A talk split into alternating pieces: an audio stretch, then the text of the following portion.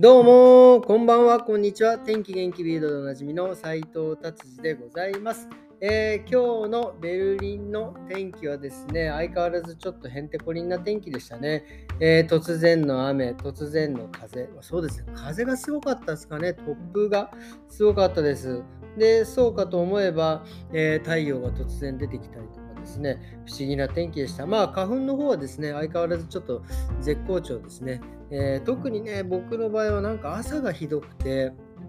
朝咳が止まらないとかね、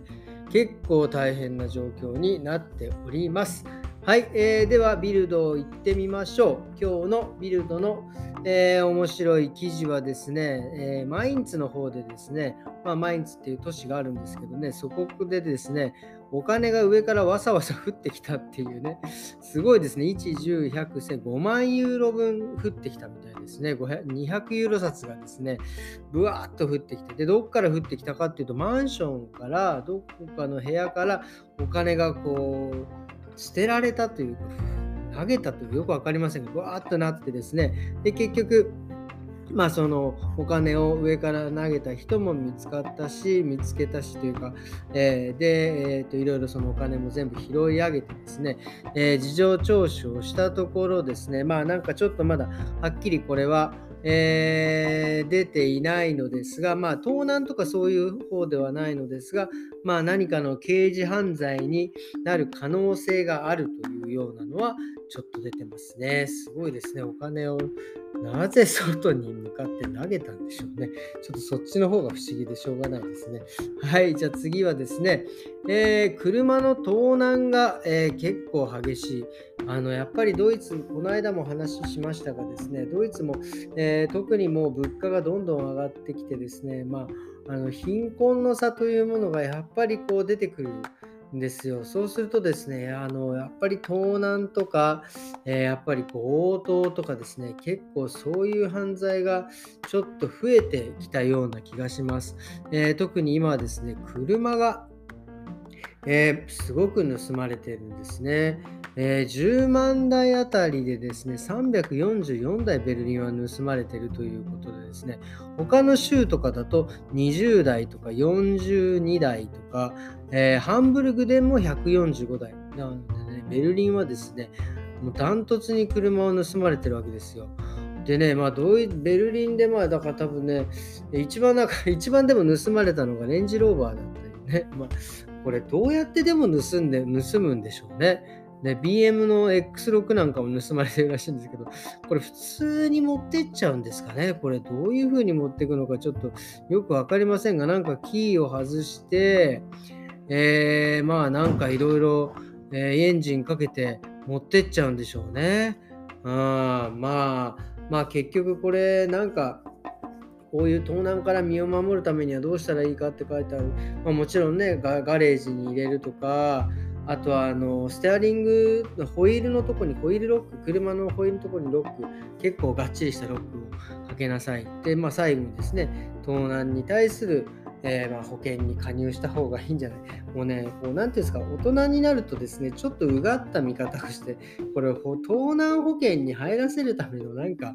フェイクなんじゃないかっていうね、まあ多分これはね、フェイクではないと思いますけど、ちょっとね、そういうふうにちょっとうがったね、えー、感じで、え、見てしまうのは良くないですね。はい。そしてですね、まあ、これ、まあ、車関係でちょっと記事を探すとですね、今、そのガソリンがやっぱりね、ものすごい高くなって、まあ、あの電車なんかはね、ちょっと安かったり、バスもちょっと今、あの長距離バスなんか結構安いのがあって、えー、10ユーロでベルリンとかドレスデン行けちゃうとかね、結構安いのが出てて。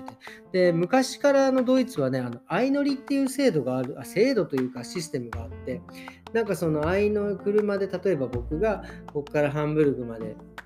まあ、用事があって車で行くとしたら、その相乗りのやつに登録しとくとですね、その自分が行く時間でですね、えー、人を何人かピックアップして乗せて、で、その方たちからちょっとお金をもらって、えー、行くっていう、まあ、一人でハンブルグで車で行くよりは、まあ、なんか人何人か乗せてお金もらって行くっていうようなね、感じのその相乗りの制度みたいなのがあるんですが、このね、今回のこのこういうガソリンの高騰でですね、なんか記録的にこうなんか増えてるみたいですね。えーえーと2022年3月、4月ではですね、300%の増加を記録したって、これはすごいことですね。えー、まあでも、もともと当時でね、結構こうやってこう安くいろいろ旅行行ったりするのがね、えー、好きですからね、いやすごいなと思います。この相乗りのせでもちょっとね、まあ、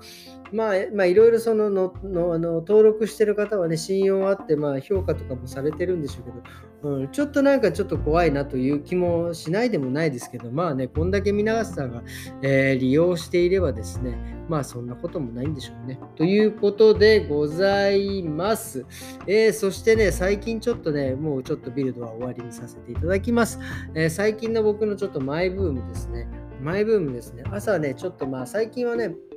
あのまあ、えー、朝太陽がすごい出てるんでね、その太陽がちょこっと出たところで、えー、ちょっとね、5分ぐらい座ってですね、こう瞑想ではないんだけど、朝のね、イメージを最近してるんですよ、ね。だから、あのー、なんて言うんですか、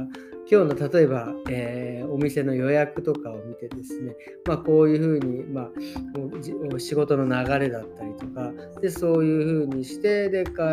えーと、ここでこう終わってってまあなんかイメージしてそして最後家に帰ってきて、えー、お酒を美味しくいただくというところまでね最近ちょっとイメージしてるんですよね。これねするとね非常になんかこれそうなってるかどうか分かりませんがね、なってると信じて、そのイメージ通りにやっぱりなんかことが運んでいっているようなですね、気がするんです。これ結構面白い。ちょっと実験的にやってるんですけど、まあ、これね、なんかこう人生で例えたらですね、まあ、人生、もう残りのね、人生をなんかそうやって自分でね、大きくイメージしてやると、本当にそうなるんじゃないかっていう、こうなんかスピリチュアル、スピリチュアルでも何でもないんですけど、まあ、引き寄せの法則とかもね、なんかあるようにですね、こうやってこうなんか、えー、なっていくのかななんていうのをちょっとね、今ちょっと、えー、実験中でございますので、ちょっとこの結果が出たらですね、まあ、自分なりに、え、まとめてまたどこかでお話ししたいなと思っております。はい、それではですね、今日は土曜日ですね、えー、皆様週末、えー、良い週末をお過ごしくださいませ。